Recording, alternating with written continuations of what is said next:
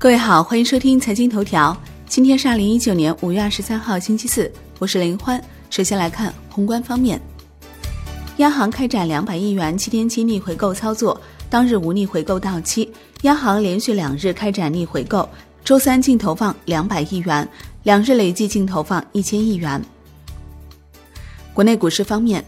A 股弱势整理，上证综指收盘跌百分之零点四九，深证成指跌百分之零点五一，创业板指跌百分之零点三四，万德全 A 跌百分之零点四八。北向资金全天净流出四十四点九四亿元，为连续五日净流出。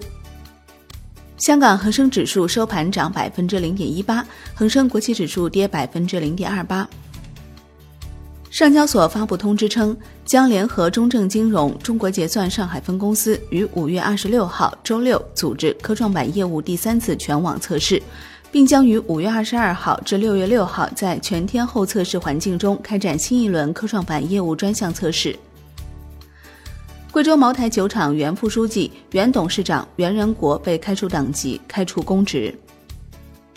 国际股市方面，美国加州北区地方法院判决。美国联邦贸易委员会 （FTC） 赢得了2017年发起的对高通的反垄断诉讼，认定高通存在捆绑销售、限制竞争等行为，并下令采取五条补救措施。金融方面，业内人士透露，监管部门支持保险资金参与科创板投资，保险资金可按现行规则参与科创板一二市场交易。产业方面，财政部表示。依法成立且符合条件的集成电路设计企业和软件企业，在二零一八年十二月三十一号前，自获利年度起计算优惠期，第一年至第二年免征企业所得税，第三年至第五年按照百分之二十五的法定税率减半征收企业所得税，并享受至期满为止。基建潮又来了，湖南、青海、浙江等多地发布最新一批重大建设项目清单，总投资规模高达数万亿元。五月以来，海南、江西等地还陆续集中开工一批重大项目。海外方面，美联储货币政策会议纪要显示，多数美联储官员认为通胀水平降低可能是暂时的。美联储委员认为，保持耐心方式在一定时间仍是合适的。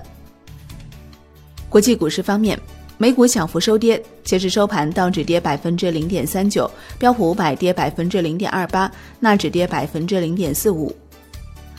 欧洲三大股指多数收涨，德国 D X 指数涨百分之零点二一，法国 C C 四零指数跌百分之零点一二，英国富时一百指数涨百分之零点零七。商品方面，New Max 原油期货收跌百分之二点八七，创近两周新低，布油收跌百分之二点零一。伦敦基本金属全线走低，其中 L M E 七铜跌百分之一点零八，L M E 七锌跌百分之一点二。Comex 黄金期货收跌百分之零点零二，Comex 白银期货收涨百分之零点零七。